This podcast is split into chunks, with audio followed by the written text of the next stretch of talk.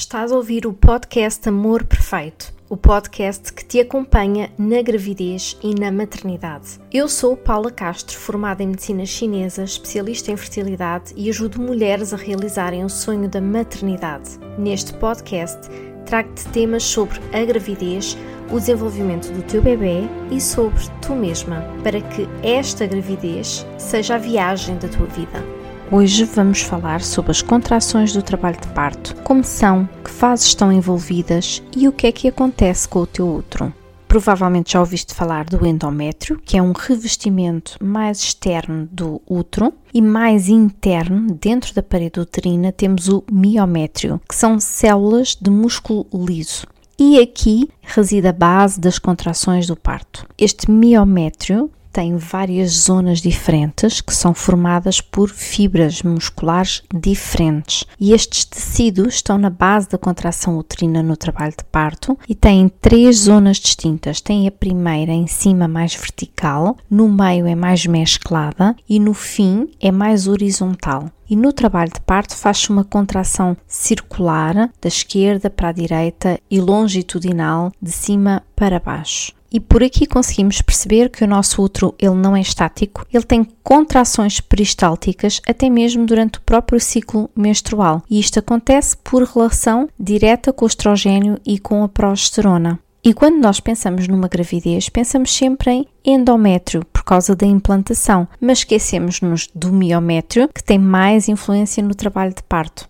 No entanto, isto não é bem assim, porque este movimento, este peristaltismo, também existe quando nós queremos engravidar. Na fase em que o estradiol é predominante, este movimento vem de baixo para cima e ajuda a puxar o espermatozoide da entrada do útero para as trompas. E na fase lútea, quando a progesterona é predominante, o movimento é de cima para baixo para conseguir trazer o óvulo fecundado para implantar.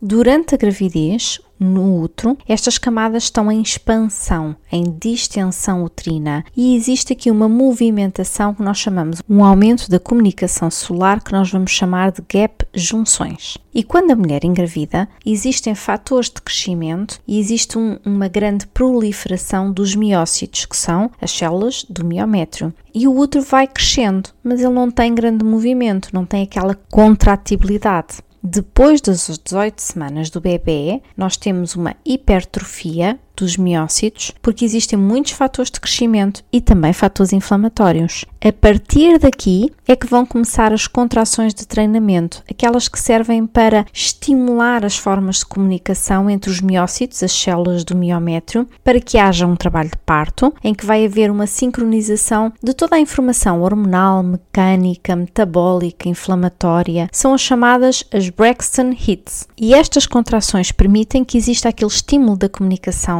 para que no momento em que seja necessário já está tudo pronto. E no momento em que é necessário, chamamos-lhe a fase 4, em que existe uma inflamação fisiológica que é para provocar o parto. Como é que isto acontece? Qual é o gatilho? Nós temos uns receptores, o tipo A e o tipo B, da progesterona, que nesta fase vão se alterar e vão criar inflamação, principalmente os receptores tipo A. Havendo inflamação, temos um aumento na resposta do miométrio e temos as contrações verdadeiras. Mas estas não podem ser feitas de qualquer maneira. Elas têm que estar sincronizadas, efetivas, ritmadas de forma crescente, como uma onda que vem cada vez com mais força. E como é que isto funciona? Então é o cálcio que vai ter que entrar para que as contrações sejam mais fortes, entrar dentro da célula. E aqui começa a sincronização efetiva, em que o músculo vai trabalhar durante horas seguidas de um potencial de baixa ação para um potencial de alta ação, em que as contrações estagnam e depois vêm, duram um, dois minutos, vão durante cada vez mais tempo e cada vez menos espaçadas. E com isto acontece também outra alteração muito interessante. O pH da mulher vai alterar. Para que esta onda de contrações aconteça, as células do miométrio, os miócitos, elas têm de comunicar umas com as outras. E como é que fazem isso? Elas são de facto células muito longas e tocam as suas superfícies umas nas outras e desta forma comunicam e todas contraem-se ao mesmo tempo, como se fosse um efeito de onda a darem as mãos no movimento de vai e vem. E aqui acontece a pressão intra-abdominal que é muito intensiva, muito progressiva e temos a tal reorganização das direções. Lembram-se de vertical, mesclada, horizontal. E com isto, a parede do miométrio vai ficando cada vez mais fininha. E porquê? Porque temos os vasos sanguíneos a fechar.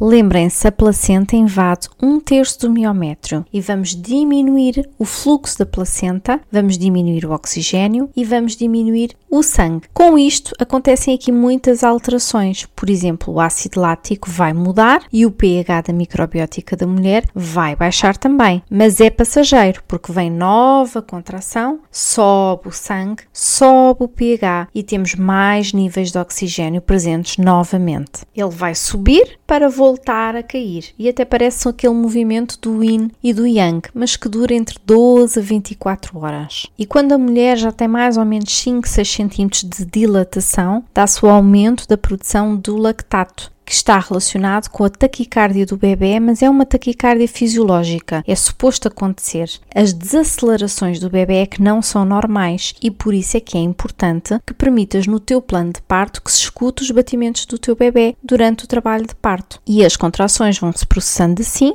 até nascer o teu bebê. Depois do nascimento, vai haver uma involução deste tecido e uma apoptose de algumas das células. Porquê? Porque o tecido vai ter que recuperar para novos partos e para uma nova gravidez. E chegamos ao fim de mais um episódio do Amor Perfeito, o podcast que te acompanha na gravidez. Podes deixar-me sugestões de temas por e-mail para mtc.paulacastro.pt de tudo aquilo que te preocupa ou que gostavas de saber.